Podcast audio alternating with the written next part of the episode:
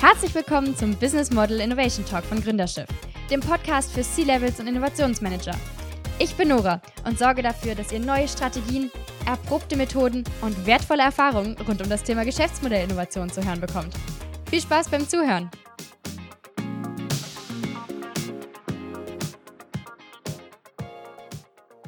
Hallo, ich begrüße euch zur heutigen Folge des Business Model Innovation Talks. Mein heutiger Gast ist Henning Weiß. Er ist Chief Product Officer des 25 Hours Hotel. Bei diesem Hotel beziehungsweise dieser Kette handelt es sich nicht so um das Klassische, was man von Hotelketten kennt. Aber was euch so besonders macht und warum ihr so innovativ arbeitet, das hören wir am besten gleich selber von dir. Ich begrüße dich. Hallo. Hallo Nora, ich grüße dich. Schön, dass du heute bei mir bist und mir mal so ein bisschen die Perspektive von Innovation aus der Hotelsicht schilderst. Das finde ich sehr, sehr spannend. Ja, ich freue mich auch, dass ich äh, heute ein bisschen was erzählen kann. Dann fangen wir doch gleich mal mit dir als Person an. Unsere Zuhörer kennen dich natürlich jetzt nicht. Wir zwei haben schon ein bisschen gesprochen, aber erzähl uns doch mal so ein bisschen, wer hinter Henning Weiß eigentlich steckt. Ja, Henning Weiß, der lebt in, in Hamburg im schönen Ottensen äh, mit seiner Familie, Frau, zwei Kinder und im, äh, unserem Hund Raupe. Uh. ich bin mittlerweile seit 2006 hier bei 25 Hours und bin somit Gründungsmitarbeiter der ersten Stunde. Äh, da streite ich mich immer noch mit ein, zwei Kollegen, wer denn wirklich hier der, der erste Mitarbeiter war. Aber es ist schon äh, eine ziemlich lange Zeit mittlerweile. Da hast du recht, das ist wirklich eine lange Zeit. Ich muss sagen, ich bin ein bisschen neidisch, dass du in Hamburg wohnst. Das ist meine absolute Traumstadt. Da habe ich auch mal ein paar Monate lang gelebt, aber wer weiß, vielleicht treibt es mich ja irgendwann mal wieder zurück.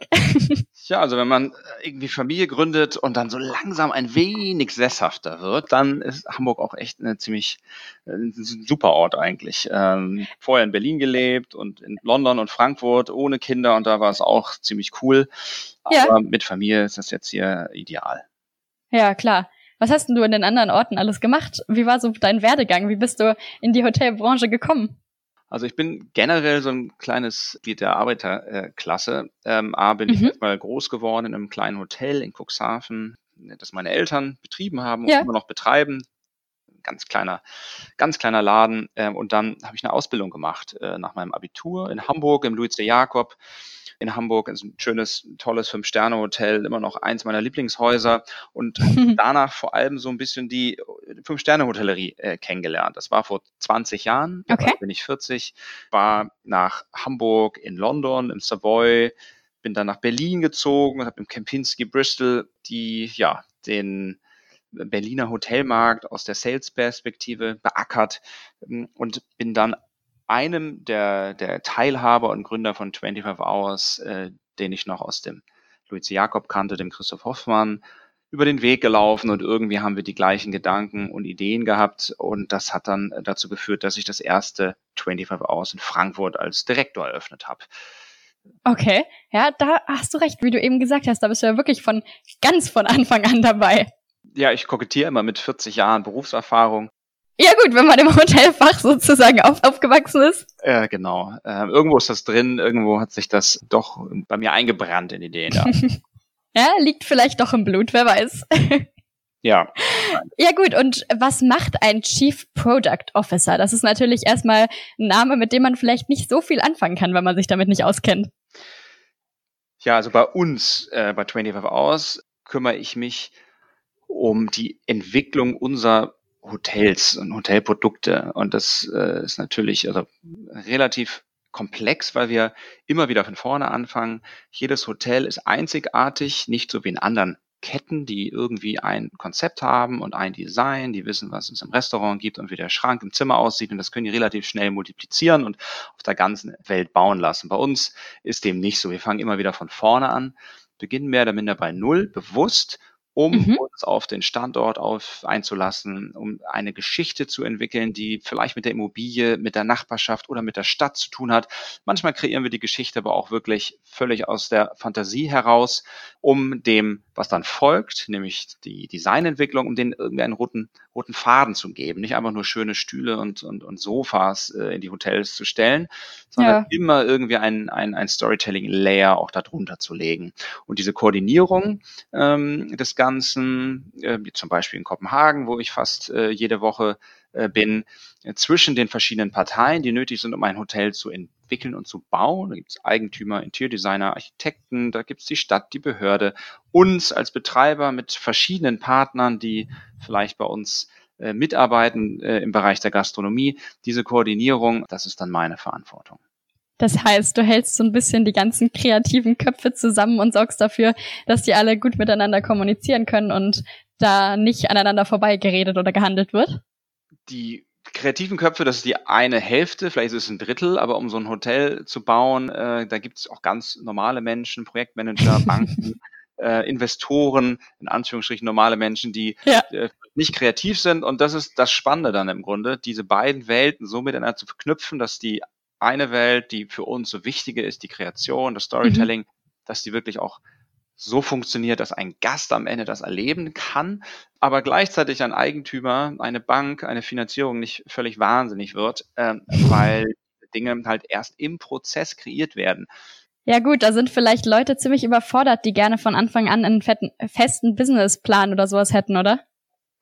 Also wir sind eine super professionelle Firma. Das heißt, einen Businessplan haben wir immer. Äh, wir wissen, was wir äh, in der jeweiligen Destination an Umsatz und mhm. Revenue erwarten. Ob mhm. wir nur über ein Hotelzimmer reden über, oder ein, eine, ein Gastrokonzept. Unbestritten, weil das müssen wir, müssen wir immer ganz am Anfang äh, ja. verhandeln. Ja. Wir verhandeln auch, und das ist idealerweise der Fall, einen Spielraum von Budgets, um dann frei agieren zu können in dem jeweiligen Projekt. Ah, okay. Ähm, mhm. Und das gibt uns die Freiheit, ein wenig kreativ zu sein, ist aber natürlich gekoppelt an Termin und Zeitschienen. Das mhm. muss alles sauber rechtzeitig passieren, damit dieser ganze Bau Prozess äh, nicht verlangsamt. Ja klar, man muss ja auch gewährleisten, dass alles funktioniert. Das heißt, ihr schafft so ein bisschen diesen Rahmen, den man einfach braucht, dieses Professionelle, diese Sicherheit, das Finanzielle, aber lebt euch dann in diesem festen Rahmen kreativ aus, wie es im Rahmen der Möglichkeiten eben geht. Manchmal auch darüber hinaus, ähm, aber das ist halt diese Balance, die dann ich halten muss, ja. äh, auch mal alle Parteien herauszufordern, auch die Kreativen herauszufordern und aber natürlich auch die Eigentümerseite, damit wir am Ende ein geniales Hotel bekommen, weil das Hotel muss dann 20, 25, 30 Jahre richtig gut funktionieren. Ja, es muss ja. richtig gut sein und auch gut wirtschaften und darüber hinaus Spaß bringen. Mhm. Und das dauert meistens so drei, vier Jahre von Unterzeichnung des, des, des äh, Pachtvertrages zum Beispiel bis zur Eröffnung. Mhm. Also es ist lange Zeit eigentlich, bevor überhaupt die Musik spielt. Ja, ja, klar. In die eigentliche Arbeit, um die sich dann aber andere Kollegen bei uns kümmern. Aha. Das heißt, du bist eigentlich im Prinzip nur in der Planung dabei oder ja. letztendlich auch in der Umsetzung auch noch? Also Planung, Umsetzung bis zur Eröffnung. Mhm. Und danach ist dein Job zu Ende. Genau. Und dann im Grunde erst dann, wenn wir wieder renovieren, wenn wir ein Konzept neu, neu gestalten oder auffrischen, okay. dann bin ich auch wieder an Bord. Aber ich bin dann meistens froh, wenn diese drei Jahre um sind, dass das Ding dann aufhört und hoffentlich gut funktionieren wird. Ja, klar. Dann erzähl mir doch mal so ein bisschen an einem Beispiel vielleicht, da kannst du dir ja einen Standort aussuchen, wie ihr das plant. Ich meine, wenn man jetzt eine Immobilie hat, muss man sich natürlich überlegen, hey, wie kann ich die besonders machen? Wie bringe ich da Charakter rein? Wie macht ihr das? Immer wieder unterschiedlich und da kann ich beispielhaft jetzt zum Beispiel über das Haus hier in der Hafen City erzählen, das äh, wir 2011 eröffnet haben, dass wir erstmal versuchen, außerhalb der klassischen Boxen zu denken. Normalerweise würde man als Betreiber einen Interior Designer anfragen oder man hat das ganze Interior Design Konzept schon fertig und kann es einem mhm. Eigentümer, einem Entwickler, der das Ganze dann umsetzt, auf den Tisch legen. Bei uns ist es, wie gesagt, nicht so. Und damals haben wir gesagt, dass wir auch nicht den Interior-Designer gleich suchen, sondern uns erstmal im Rahmen eines Pitches in Hamburg umhören und Agenturen angesprochen haben, ob sie nicht ein Hotelkonzept kreieren möchten. Wir haben Werbeagenturen gefragt, Jung von Matt, Kolle Rebbe, Eventagenturen wie Event Labs und, äh, und auch andere und haben dann einen kleinen Pitch ausgerufen. Am Ende hat diesen Pitch äh, Event Labs gewonnen, eine Eventagentur hier aus Hamburg und die haben im Grunde ein, ein Drehbuch geschrieben zu dem ganzen Hotel. Mhm. Und eine Anforderung okay. war darüber hinaus noch auch, einen Interior-Designer vorzuschlagen, mit dem dieses Drehbuch dann umgesetzt wird in die Realität. Und dann kamen noch einige andere Protagonisten im Laufe dieser drei Jahre hinzu. Ein Buchverlag, der Mare Verlag, den man aus Hamburg kennt, eine Setdesignerin vom Film, die dann sich um das kleine, feine gekümmert hat, die Möbel und die, die Accessoires. Und so haben wir so ein Kreativkonsortium zusammengestellt von verschiedenen Personen und Instanzen, um dieses Hotel dann zu dem zu machen, was es dann mittlerweile ist.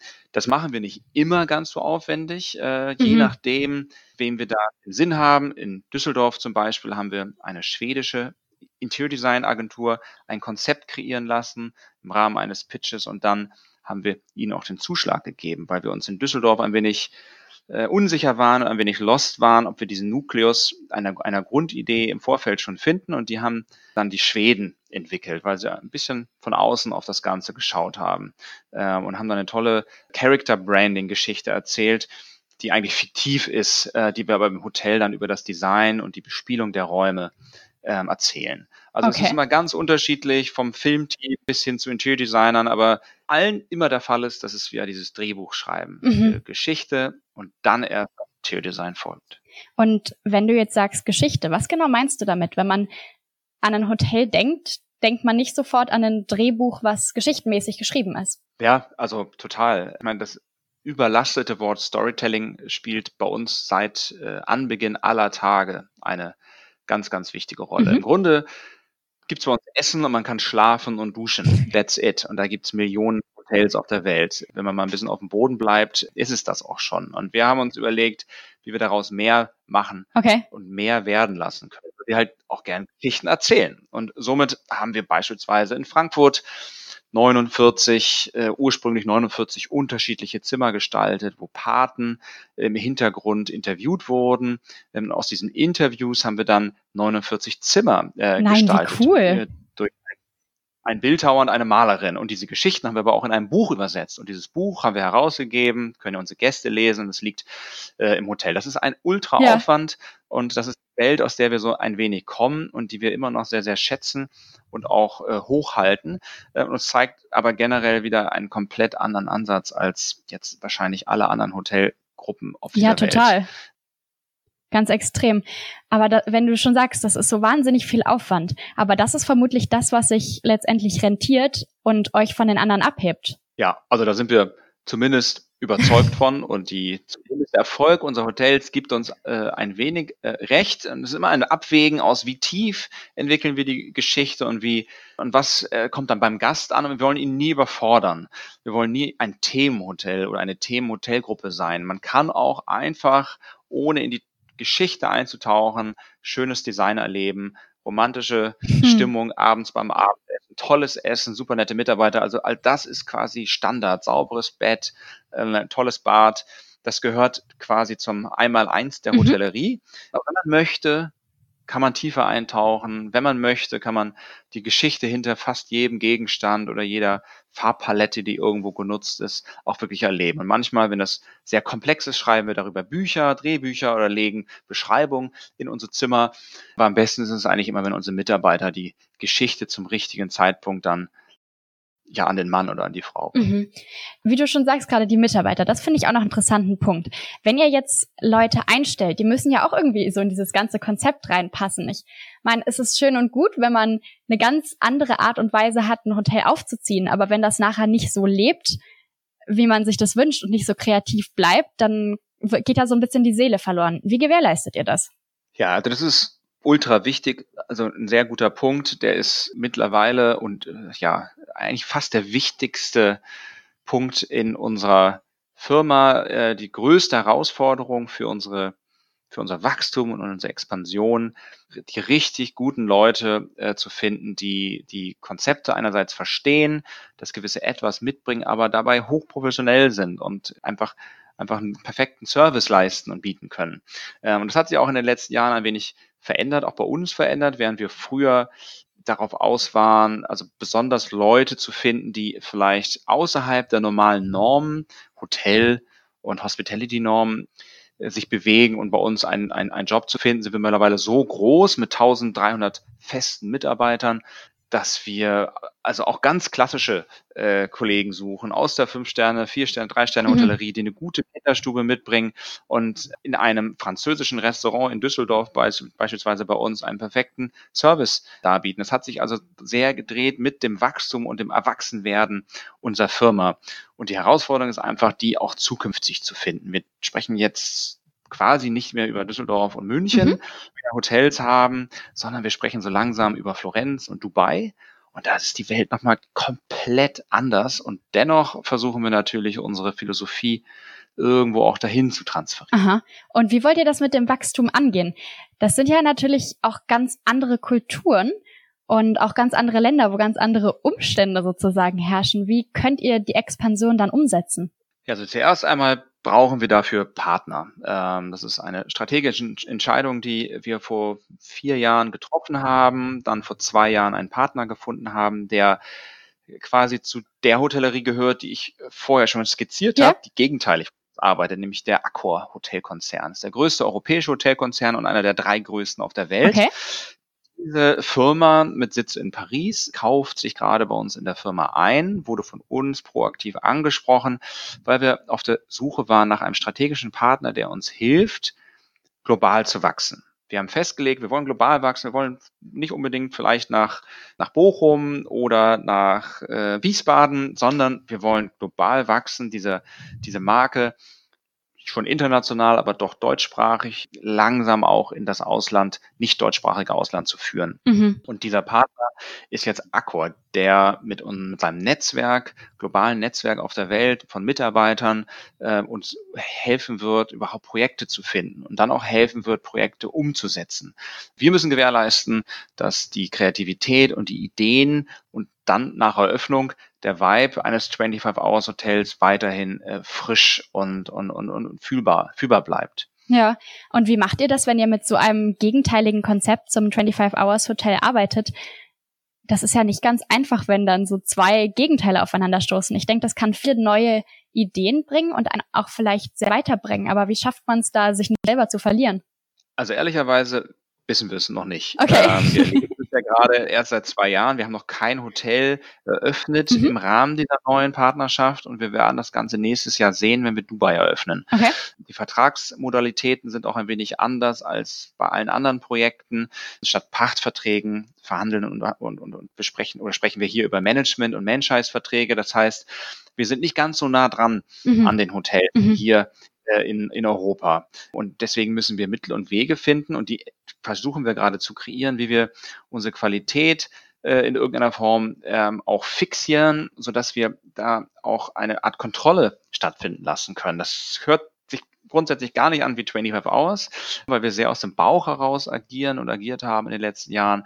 Aber wir werden bestimmte Dinge doch auch über die Ferne nur über ein solches Quality Management, wie das so heißt mhm. bei uns, mhm wirklich frisch und lebendig halten können. Unser Partner muss ja auch wissen, was wir von ihm wollen. Wenn wir das nämlich nicht definieren, dann kann er ja auch nur mit der Schulter zucken und sagen, ja, ich mach doch einfach alles gut. Ja, und, klar. Und das ist aber ganz klar eine super große Herausforderung. Da sitzen ganz viele Kollegen gerade dran, die sich dazu Gedanken machen. Wir werden es dann zum ersten Mal in Dubai Sommer nächsten Jahres sehen. Mhm. Ja, das hast du ja ganz am Anfang schon angesprochen, dass da diese Professionalität trotz der Kreativität einfach wahnsinnig wichtig ist und das ja. kommt ja dann bei so Partnern erst recht wieder zum Vorschein. Ja, total. Das geht bei Eigentümern los, die Millionen investieren. Äh, die äh, sind manchmal ein wenig nervös, wenn ich über Kreation und verrückte Ideen spreche. äh, ja. noch verrücktere Partner, die wir noch dazu holen, also Gastronomiepartner zum Beispiel, mit denen wir immer gerne auch kooperieren, mhm. äh, weil wir dadurch den, die Seele in eine Gastronomie anders tragen können, als wenn wir uns jetzt im, im Office hier in Hamburg äh, Dinge ausdenken. Ja, also klar. Also Partner sind aber auch fantastische Gastronomen, sind aber auch ganz frei denkende Personen. Und das zusammenzuführen mit Eigentümern, die eigentlich vor allem über Immobilienentwicklung, Excel-Sheets und, und, und Gewinnraten und Margen nachdenken. Das ist die Herausforderung generell. Mhm. Und wenn ihr neue Ideen entwickelt, wo findet das statt? Also wenn man kreative Ideen entwickelt, braucht man ja meistens den Rahmen dazu. Also ich kenne das von mir und auch von vielen anderen Podcast-Gästen, mit denen ich in der Vergangenheit gesprochen habe, dass sie sagen, die Kreativität kann eigentlich nicht am ganz normalen Schreibtisch funktionieren, weil man dafür einfach so ein bisschen rauskommen muss. Wie macht ihr das? Wie ist dieser Ideenentwicklungsprozess bei euch?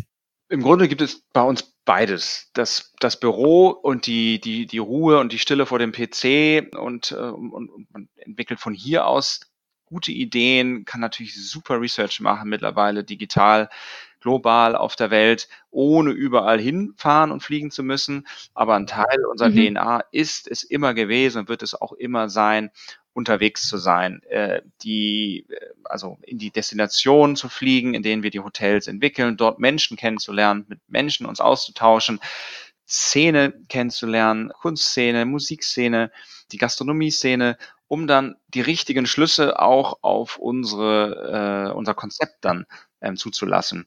Und das geht auch nur über Reisen und Bewegung. Es ist aber auch hier wieder diese Balance aus Reisetätigkeit und Büroarbeit, wenn man so möchte. Mhm. Und ja, das ist, glaube ich, die, die, die Essenz ein Stück weit, das ausgleichend auch hinzubekommen. Äh, aber beides ist äh, ohne Frage super wichtig für uns nach wie vor. Ja, ich höre so ein bisschen raus, dass ihr auch wirklich den Standort immer mit einbezieht und nicht nur die Ideen, die ihr da sozusagen spinnt, ähm, da reinbringt, sondern auch so ein bisschen die Mentalität des Ortes und der Stadt und der Menschen damit reinbringt. Ist mhm. das das, was das letztendlich den Charme ausmacht? Also es ist total wichtig für uns und bringt uns vor allem erstmal Spaß im Laufe dieser ja, klar. Hotelentwicklung.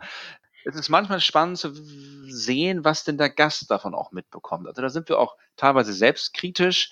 Okay. Wir wollen niemanden überfordern. Ähm, man soll auch einfach nur gut und äh, toll übernachten und essen können. Aber für uns ist es der Antrieb, ein wenig anders zu sein und anders zu denken, uns zu öffnen. Und daraus äh, entstehen dann immer wieder ganz andere Ansätze und, und Ideen für Partnerschaften, für Design, für Konzepte, äh, wenn man diese Öffnung zulässt.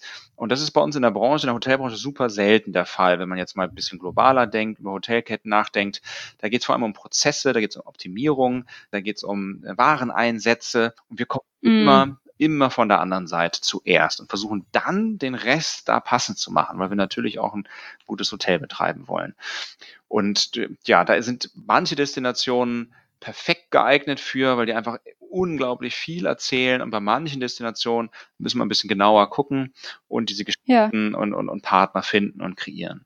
Das motiviert ja vermutlich auch eure Mitarbeiter ganz arg, oder? Also die Mit Mitarbeiter, die unmittelbar mit dieser Entwicklung zu tun haben, die sind nur bei uns, weil wir so arbeiten, ganz klar.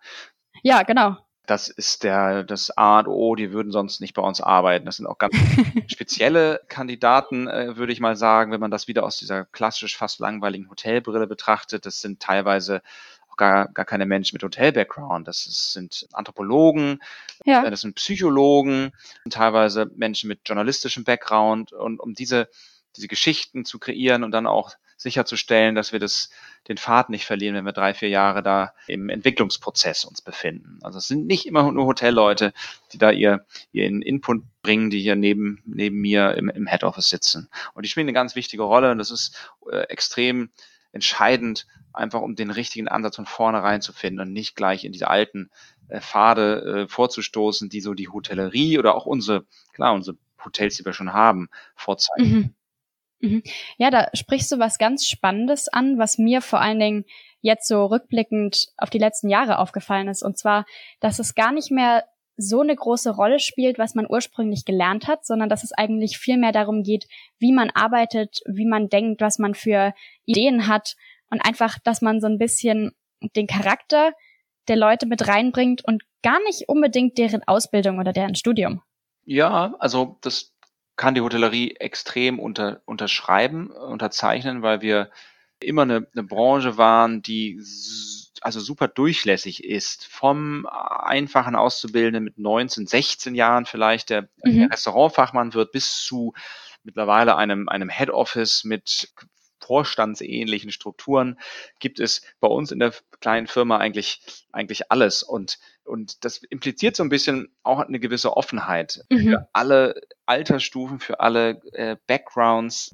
Und der Quereinstieg bei uns ist wahrscheinlich einfacher möglich als in, als in anderen Branchen, wo man vielleicht ohne ein, eine Ausbildung oder ein ein Studium in diesem Segment überhaupt nicht aktiv werden könnte, könnte man vergessen. Also keine Hm, da hast du recht. Da gibt es natürlich auch noch rechtliche Themen, aber kein Rechtsanwalt, der nicht Jura studiert hat. Und bei uns gibt es natürlich ganz andere Möglichkeiten. Und man muss aber auch sagen, und das hilft uns auch immer wieder auf dem Boden zu bleiben. Hotellerie ist jetzt keine Rocket Science. Äh, wir brauchen keine Wissenschaftler, um ein tolles Restaurant oder ein Hotel zu kreieren. Das ist vielmehr die Fähigkeit, viele Dinge gleichzeitig ein wenig zu können, aber nichts irgendwie richtig gut.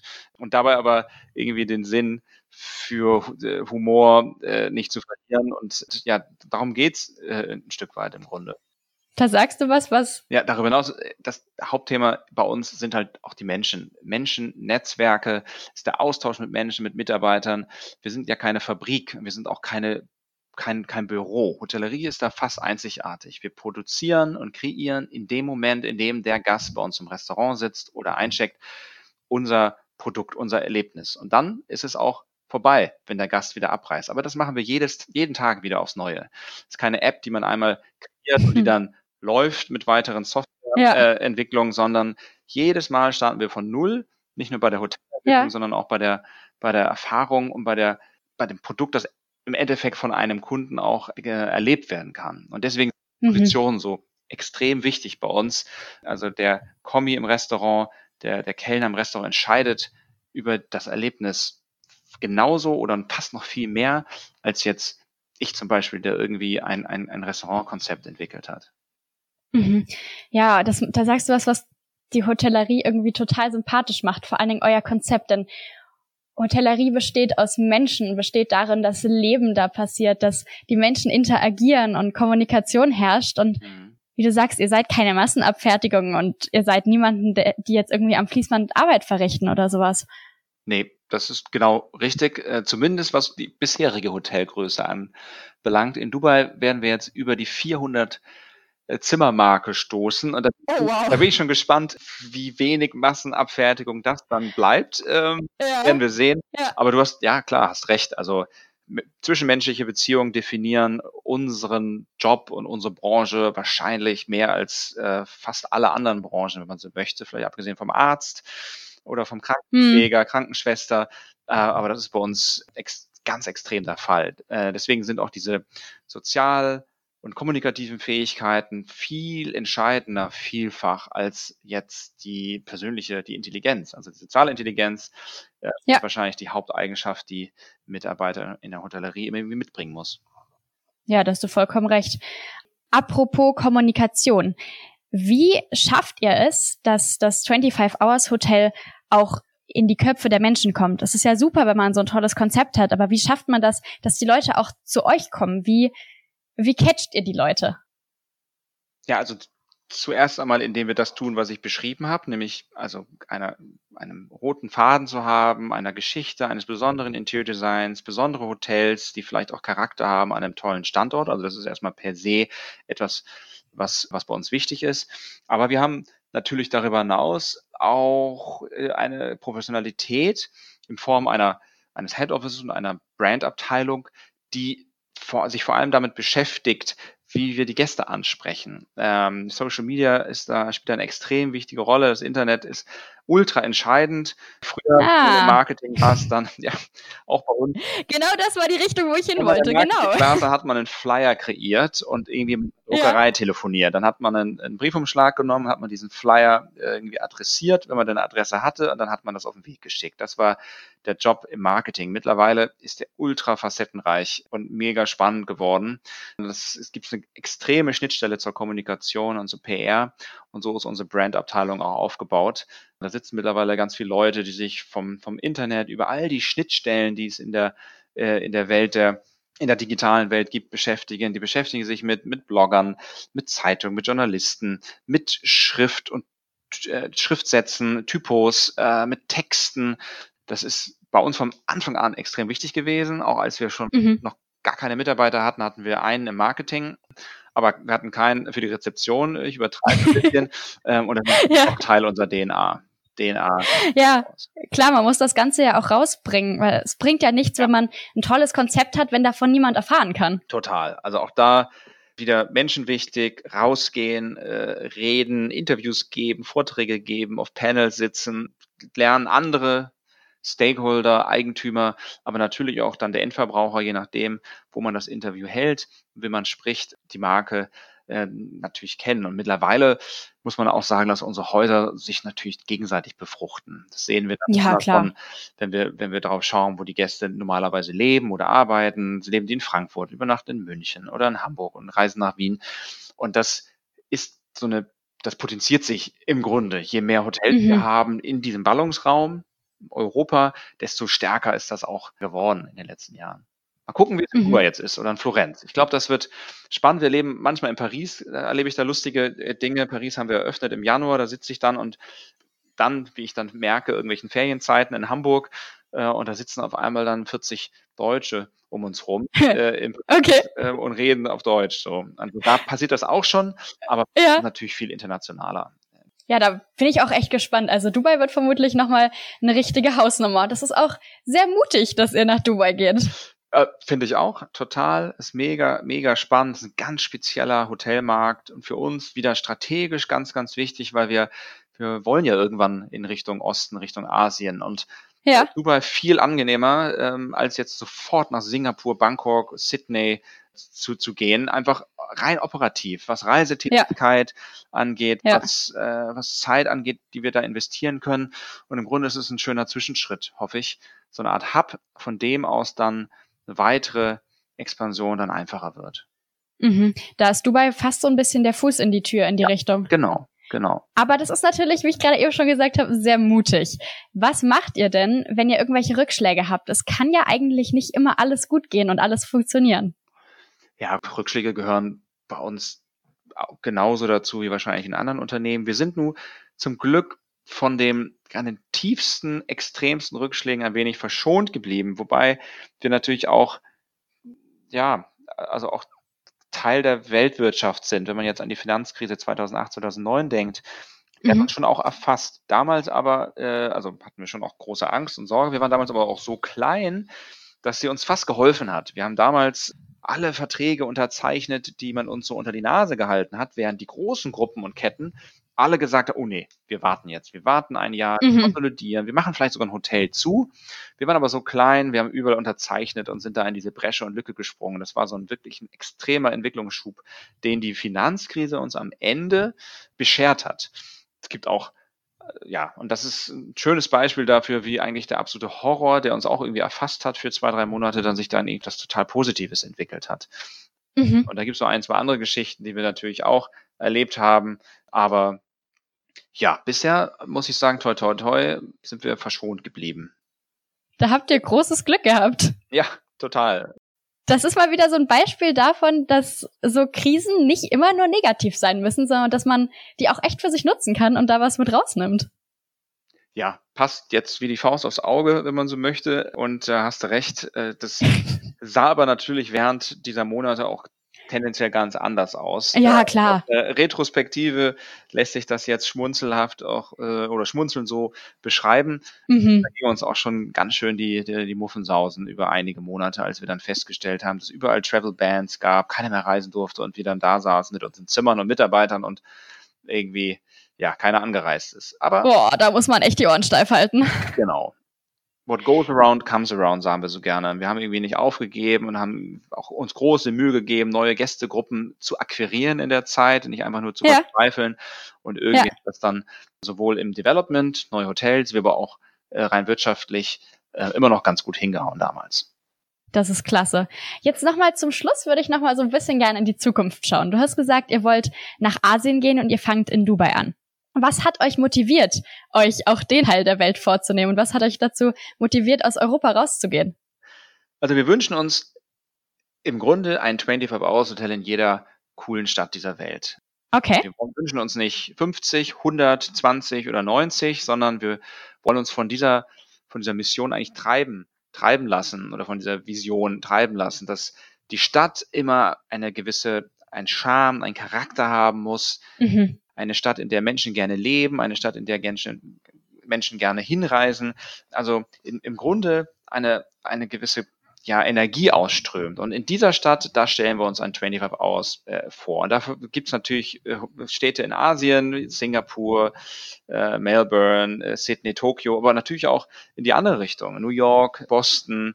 Ähm, in Europa gibt es noch einige Destinationen, Kapstadt im Süden. Oh ja. Mhm. Und auch im Norden, jetzt mit, mit Kopenhagen, unser erstes äh, Projekt, aber Oslo und Stockholm stehen da auch auf der Liste. Und das ist der, der Antrieb. Und der Antrieb kommt im zweiten Schritt natürlich auch aus einer Wirtschaftlichkeit, weil wir da überzeugt sind, in diesen Destinationen unsere, unser Nischenprodukt sehr gut betreiben zu können. Mhm. Aber davor kommt auch immer wieder die Lust und Laune. Wir müssen da ja hinfahren. Wir müssen ja, mit Lust klar. und Energie in diesen Städten viel Zeit verbringen. Ja. Und äh, das fällt uns natürlich dann dort, in den Städten, die ich erwähnt hatte, viel einfacher als jetzt in anderen Städten und, und Regionen, in denen man vielleicht wirtschaftlicher erfolgreicher wäre, mhm. theoretisch, mhm. Ähm, aber ja, es uns wirklich äh, schwerfallen würde, äh, unsere Ideen und Konzepte auch umzusetzen.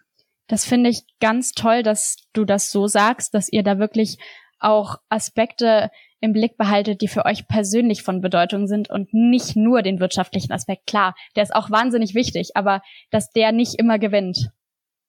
Ja, total. Das ist auch mit unserem Partner, strategischen Partner Accor so besprochen. Wir haben eine große Liste von tollen Destinationen kreiert und versuchen jetzt, die langsam zu füllen äh, mit möglichen Hotels und Hotelprojekten. Äh, und da freuen wir uns extrem drauf, mhm. dass wir das jetzt angehen können. Das glaube ich. Ich habe eine allerletzte Frage an dich, die ist auch so ein bisschen persönlich motiviert, aber auch wieder ein Blick in die Zukunft. Und zwar, wird dieses ganze Thema Nachhaltigkeit ja jetzt extrem groß. Und wenn man dann da in die Hotellerie geht, ist es natürlich wahnsinnig schwer, das zu vereinbaren. Schafft ihr das mit eurem 25-Hours-Konzept? Da, da gibt es zwei Welten. Es gibt einmal die Betreiberwelt, also operativ, das ja. sind wir, und dann gibt natürlich die Immobilienwelt, und das ist der, der Eigentümer, mhm. oder sind die Eigentümer. Und diese beiden Welten, die spielen da eine Rolle in, in, in Bezug auf die Nachhaltigkeit. Äh, in der Immobilienwelt, da gibt es Zertifikate, da gibt es äh, Konzepte, äh, Passivhäuser, Nullenergiehäuser. Mhm. Da haben wir so eins in Zürich zum Beispiel. Aber da bin ich auch ganz ehrlich, da gibt der Eigentümer die, die, die, die Marschrichtung vor, ja. weil diese Immobilienwelt einfach eine super aufwendige und komplexe sind. Wir sind da ein relativ, ich würde sagen, einfacher Betreiber, mit dem man sehr, sehr gut Immobilien bauen, entwickeln kann. Unser Anspruch ist da nicht zu hoch. Mhm. Wir wollen ihn gerade erhöhen, ja. so dass wir aber auch uns nicht überall aus dem Rennen kullern. Wir wollen ihn erhöhen, aber ich bin da auch ehrlich, da gibt der Eigentümer oder die Eigentümergemeinschaft viele Dinge vor im Rahmen dieser ganzen Entwicklung. Was unsere Operations angeht, da arbeiten wir ständig und permanent äh, am Thema Nachhaltigkeit. Okay. Es steht, auch, es steht aber auch nicht im Vordergrund. Ich bin da auch ganz ehrlich und selbstkritisch. Für uns steht erstmal im Vordergrund, dass der Gast bei uns eine tolle Zeit erleben kann. Mhm. Dass der Gast äh, ein romantisches, tolles Abendessen haben mhm. kann. Und da gibt es zehn Gründe, weshalb man ein wenig nachhaltiger Energiesparleuchten eindreht, ja. das Essenskonzept verändert, und auch baulich äh, ganz viele Dinge tut, die aber nicht darauf einzahlen, dass man wirklich eine schöne und gute Zeit hat.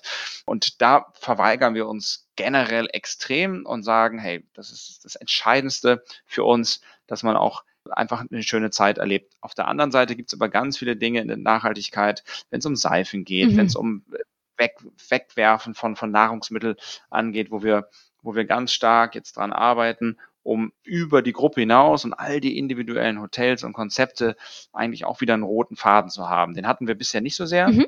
Aber den haben wir uns jetzt auf die Agenda geschrieben für nächstes Jahr. Ja. Und werden da ja einige Dinge jetzt auch initiieren und ändern, wenn wir sie nicht schon eh teilweise initiiert haben. Aber es ist halt, hat halt noch keine Gruppen oder Marken mhm. Brand Power mhm. entwickelt, das Thema. Das finde ich aber ziemlich cool, dass du das so sagst. Man kann ja auch nicht erwarten, dass das sofort in hundertprozentiger Sicherheit immer klappt. Man muss das Stückchen für Stückchen angehen und dabei darf ja auch euer eigentliches Konzept nicht drunter leiden und man muss einfach so ein bisschen so einen Mittelweg finden, wie man das alles hinkriegt. Und ich bin da ziemlich äh, optimistisch, dass das für euch funktioniert. Das klingt nämlich alles nach ziemlich guten Zukunftsaussichten. Ja, ich glaube auch, dass wir das äh, hinkriegen werden in dem Rahmen, der dann irgendwie äh, den Gästen und unserer Umgebung, äh, der Umwelt auch irgendwie zugute. Ja, das wäre natürlich super. Also, wenn man das alles vereinen könnte, das wäre ja wirklich perfekt. Ja, ein hehres Ziel. Ich weiß, ja. Ja, du, große Visionen zu haben, kann manchmal auch ganz gut sein. Ja, stimmt. Ach ja, sehr spannend. Also ich bin echt begeistert und total guter Stimmung, was du hier alles mit uns geteilt hast. Das klingt wahnsinnig spannend. Ich danke dir für all die Einblicke, die du gegeben hast. Ja, sehr gerne. Also immer wieder ein Vergnügen und das ist auch ein Teil unserer Geschichte, dass wir irgendwie wenig Dinge verheimlichen. Ja. Ähm, wir sind gerne relativ offen und geben Einblick in das, was wir tun und, ähm, und haben kein, kein Herrschaftsdenken. Die, die Branche und die Welt, die dreht sich so schnell, man kann ja im Grunde sich alles abgucken äh, und kopieren. Das tun wir auch ganz stark, dass wir ja immer gerne teilen, mhm. was uns so bewegt und was bei uns gerade vorgeht. Ja, ich glaube, das macht einen großen, großen Punkt der Authentizität, oh, dieses Wort, Authentizität aus. Und Wort, ja, genau. boah, ich, ich sag's dir, ich habe es schon so oft in Podcasts benutzen müssen und jedes Mal bin ich gescheitert. glaube ich, ja. Ja, gut. Dann verabschiede ich mich von, für heute von dir und bedanke mich nochmal recht herzlich. Ja, vielen Dank. Es war mir ein Vergnügen. Immer gerne wieder. Gut. Tschüss. Dann Ade. Ciao. Gruß aus Hamburg. Ciao, ciao. Vielen Dank fürs Zuhören. Wir hoffen sehr, dass euch diese Folge gefallen hat. Wenn ja, dann lasst uns gerne eine Bewertung bei iTunes da und teilt den Podcast. Wir freuen uns über jegliche Unterstützung. Mehr Infos zum Podcast und über uns findet ihr auf gründerschiff.de oder über Facebook. Bis zum nächsten Mal.